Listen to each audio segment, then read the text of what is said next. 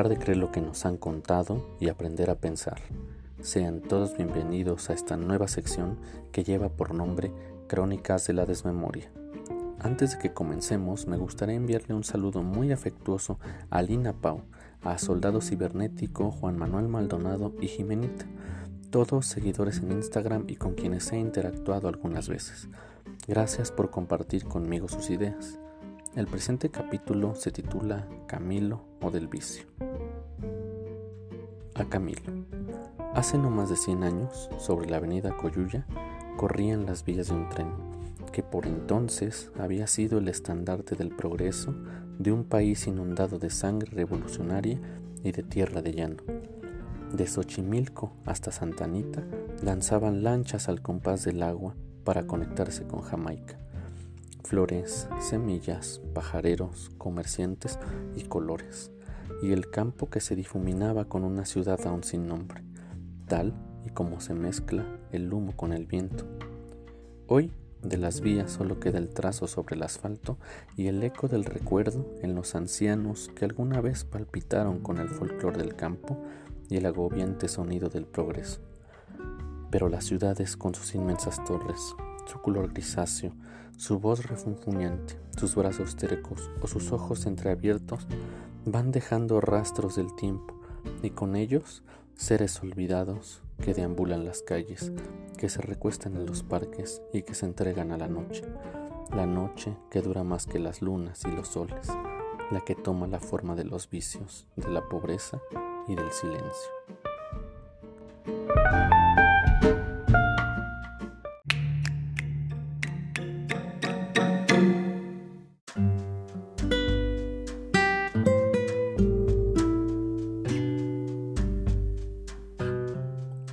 Clemente se sentó en una de las bancas del camellón a esperar a que el día le marcara el ritmo, a esperar a que el sol se apagara o que cualquier suceso nimio le indicara dónde ir. Como si las cosas hablaran, esperaba que su murmullo fuera tan alto que él pudiera escucharlas. Fue entonces cuando un hombre mal vestido se acercó a donde Clemente estaba.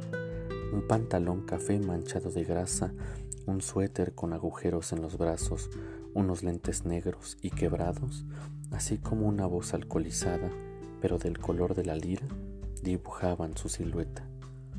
Yo soy Camilo, como Camilo Sesto, como el que canta, como el que toca la guitarra, dijo el pobre diablo para presentarse, para volverse reconocible, para que el otro Camilo lo cobijara, para que por fin alguien lo tuviera en su recuerdo y entonces quisiera escucharlo. A mí me gusta cantar, a mí me gusta mucho la música.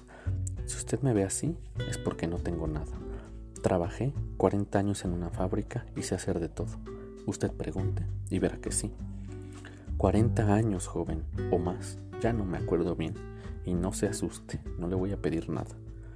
La vida es una trampa, pero hay que vivirla. Eso es todo lo que yo quiero decirle. Desde siempre he tomado.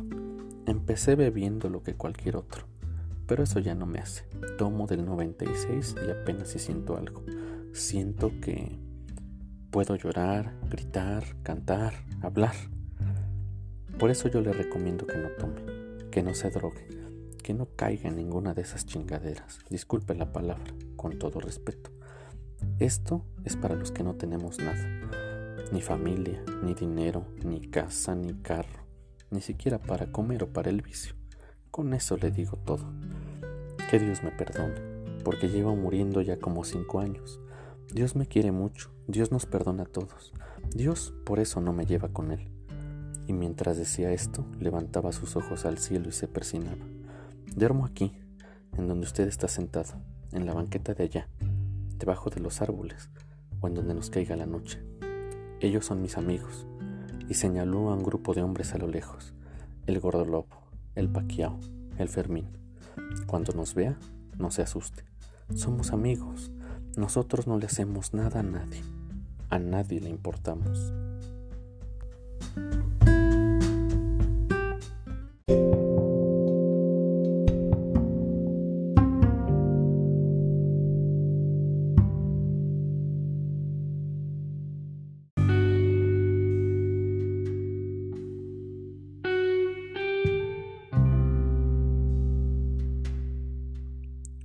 Entonces uno de los del grupo le gritaba con lo poco que le quedaba de aire en los pulmones. Camilo, Camilo, échate una, ven.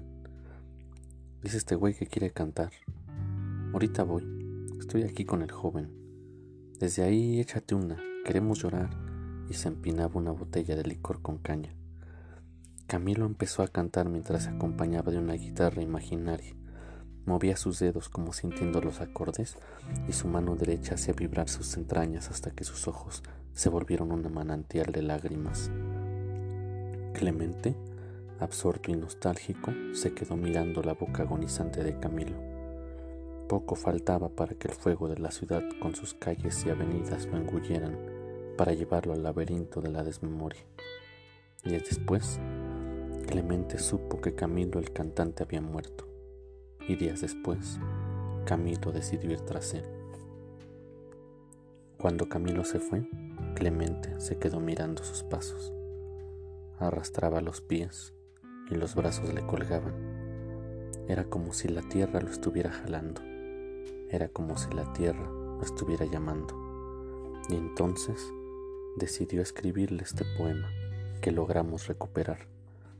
Ahí estaba, entre los pobres diablos mientras las hojas danzaban el viento, mientras las rosas, los árboles, el día, el silencio y las cosas se pudrían muy lento, al compás del fracaso sin tregua, frente al altar de la gran felonía y el culto nostálgico de la mengua.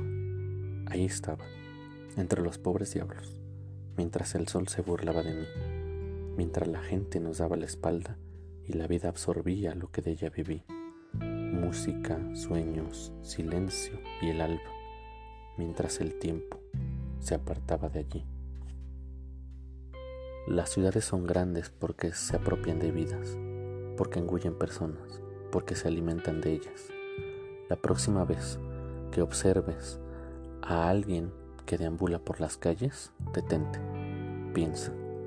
Detrás de esos individuos hay una historia inmensa, una historia secreta que seguro no podrás conocer, porque habrá de ser lanzada a la espiral del olvido, para dejar de creer lo que nos han contado y aprender a pensar. Te invito a que me sigas en mis redes sociales. Adiós.